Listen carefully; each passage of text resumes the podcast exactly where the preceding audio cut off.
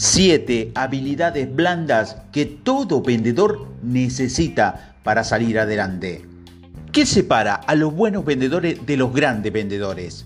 Seamos realistas, probablemente no sea tu dominio de un CRM ni la cantidad de correos electrónicos de prospensión que envías cada día.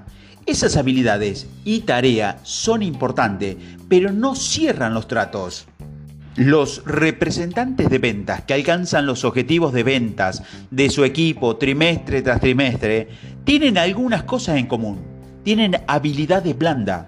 Estas son las habilidades que tiene un buen vendedor para establecer relaciones, fomentar una conversación productiva y brindar una experiencia de cliente excepcional. Lo bueno es que no existen reglas estrictas de cómo se debe desarrollar las habilidades blandas y muchas veces no se enseñan en una sesión de capacitación. Entonces, ¿cómo se aprenden las habilidades blandas? Es a través de la exposición y la práctica. En este audio te voy a desarrollar una comprensión de las siete habilidades blandas que utilizan los vendedores exitosos y cómo adquirirla para mejorar tu desempeño en ventas. ¿Qué son las habilidades blandas en ventas?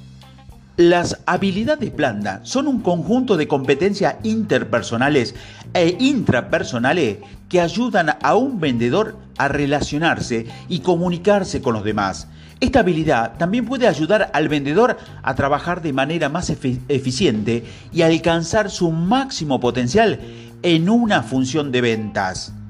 Veamos aquí las siete habilidades sociales que todo representante necesita para salir adelante y lo que es más importante, cómo desarrollarlas.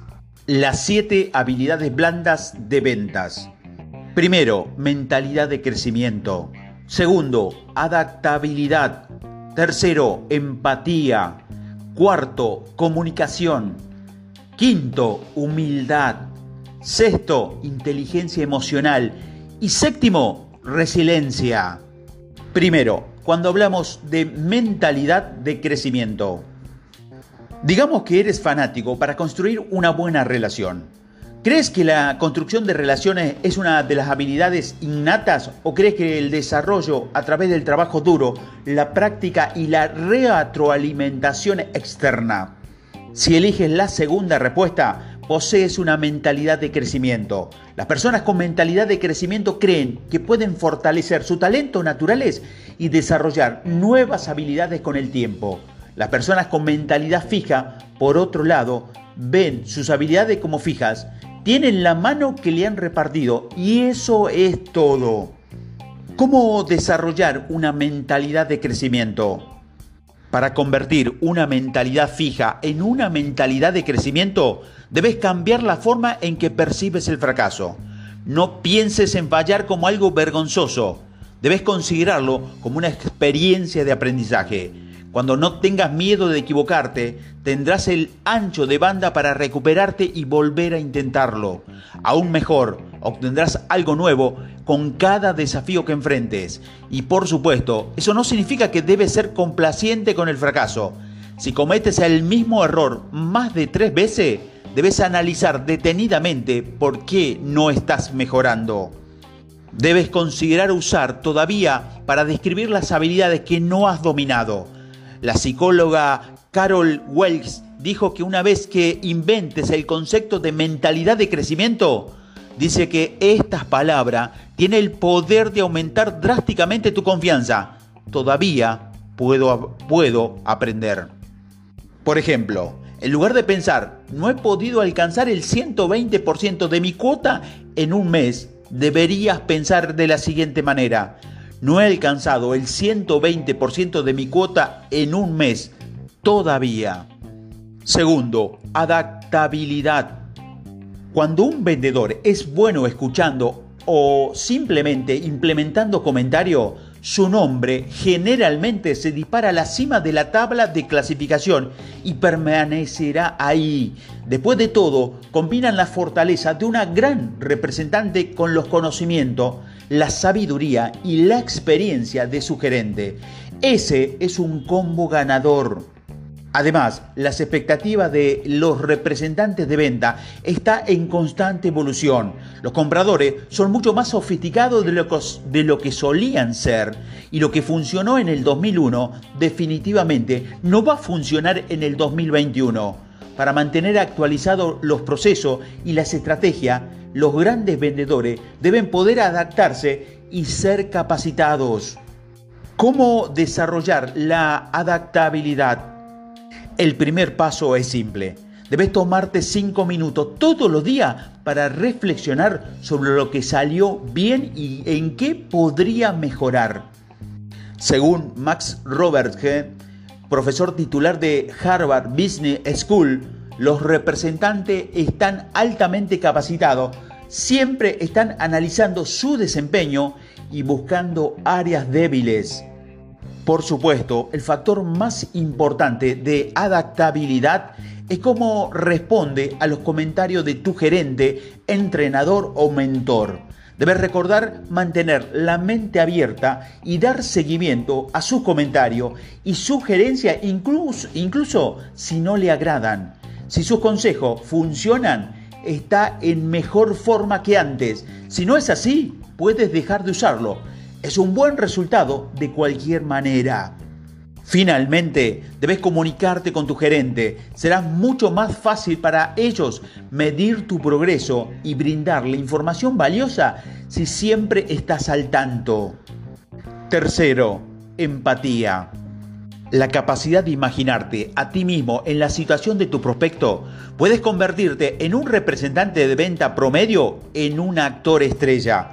Cuando tengas una buena idea de lo que tu cliente potencial está pensando y sintiendo, puedes orientar tu mensaje a sus puntos débiles y motivaciones específicas. También sabrás exactamente cuándo empujar y cuándo reprimirse. Además, mostrarle al comprador que estás de su lado te ayudará a superar el estereotipo del representante agresivo que solo está intentando tener su cuota de venta. ¿Cómo desarrollar la empatía? Curiosamente, imaginarte en el lugar de alguien puede hacerte más empático. Así que la próxima vez que empieces a trabajar con un cliente potencial, debes tomarte dos minutos para ponerte mentalmente en su calzado. Otra forma de respaldar científicamente el aumento de tu empatía incluye hablar con personas nuevas, meditar y escuchar activamente. Y para dejar en claro a los prospectos que lo respalda, usa frase como te escucho. Eso suena realmente desafiante.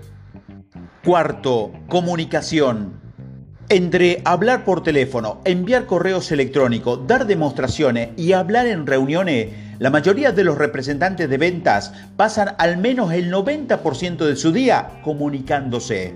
Tener sólidas habilidades de comunicación es esencial.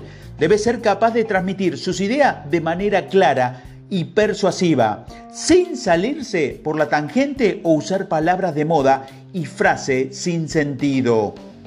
También debes tener en cuenta a tu audiencia en todo momento. Si le hablas a tu gerente de ventas de la misma manera que a tus prospectos, algo anda mal.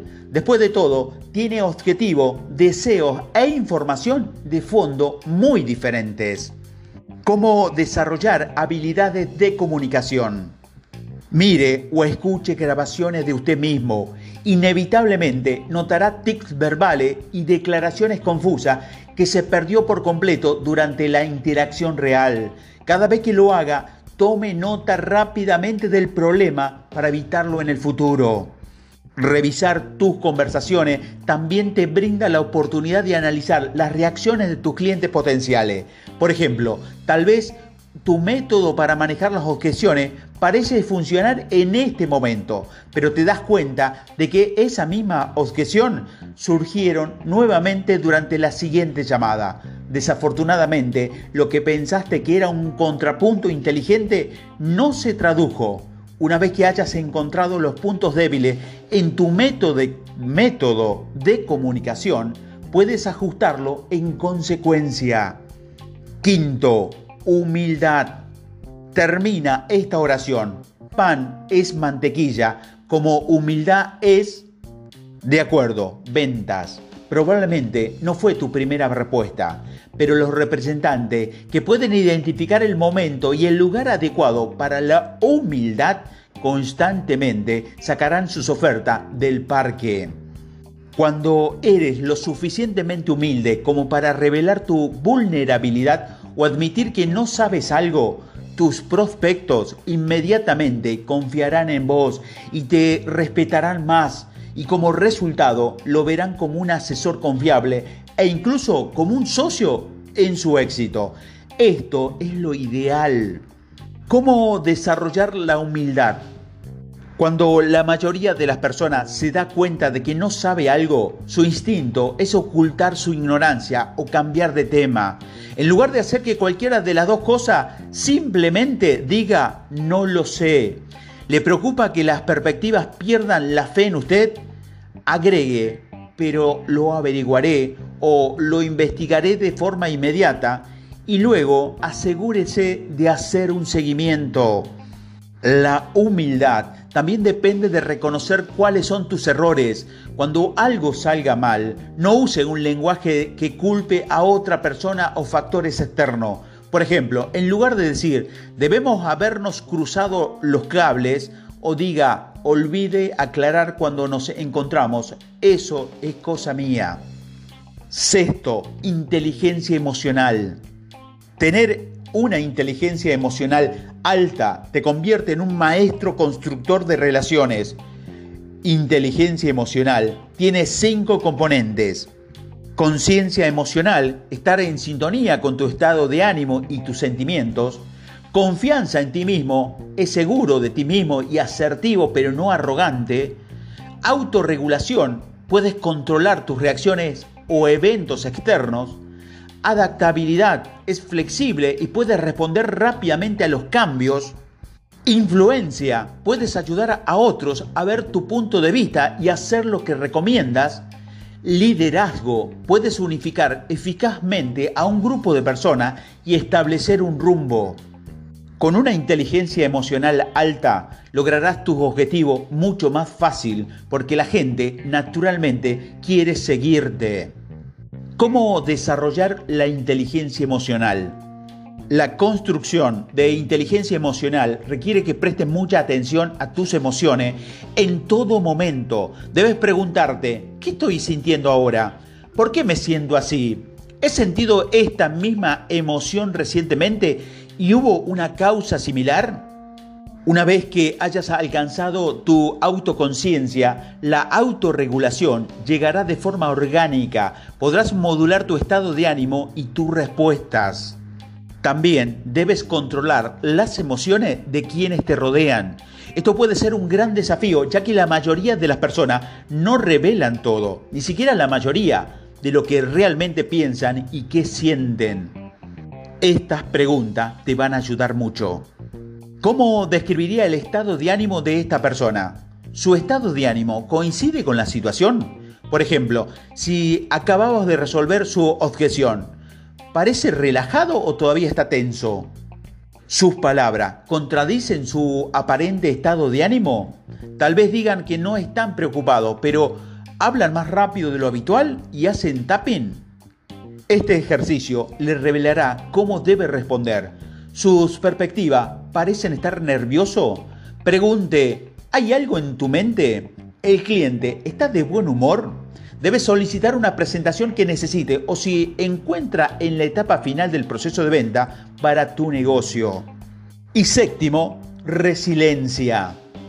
La verdadera prueba de la resiliencia no es cómo manejas una mala situación, sino cómo avanzas después. Los vendedores enfrentan el mayor rechazo a diario que la mayoría de los demás profesionales. La resiliencia y la tenacidad son las habilidades blandas que utilizan para mantener el rumbo y lograr sus objetivos frente a la adversidad. La resiliencia no significa ignorar los sentimientos negativos o fingir que nunca sucedió una llamada de venta difícil. En cambio, es importante procesar esos sentimientos de una manera más saludable que evite el agotamiento. Posteriormente, los representantes de venta resistente pueden pasar la siguiente llamada y darle al cliente potencial el 100% de su atención. ¿Cómo desarrollar la resiliencia? Este viene con el tiempo. Cuando más cómodo te sientas con el rechazo, más oportunidades tendrás para procesar el sentimiento y comenzar de nuevo con el próximo cliente potencial. Los vendedores exitosos saben que su próxima llamada podría ser su próximo acuerdo cerrado, así que brinda a esos prospectos la oportunidad de verlo a usted o a su compañía que representa y al producto que vende de la mejor manera posible. Emparejar habilidades blandas con trabajo duro. La ética laboral y las habilidades sociales van de la mano. Debes comprender tu producto, tu industria y las herramientas de venta te ayudarán a cumplir con tus expectativas de ventas. Las habilidades blandas, como la comunicación, la empatía y la resiliencia, te van a ayudar a superarlas constantemente. Las habilidades sociales de este audio son específicas en los roles de venta, pero son transferibles a la mayoría de las otras disciplinas. Esto significa que si decides pasar a la administración o incluso a un nuevo departamento en tu empresa, estas habilidades blandas de ventas te van a seguir en tu viaje hacia el éxito profesional.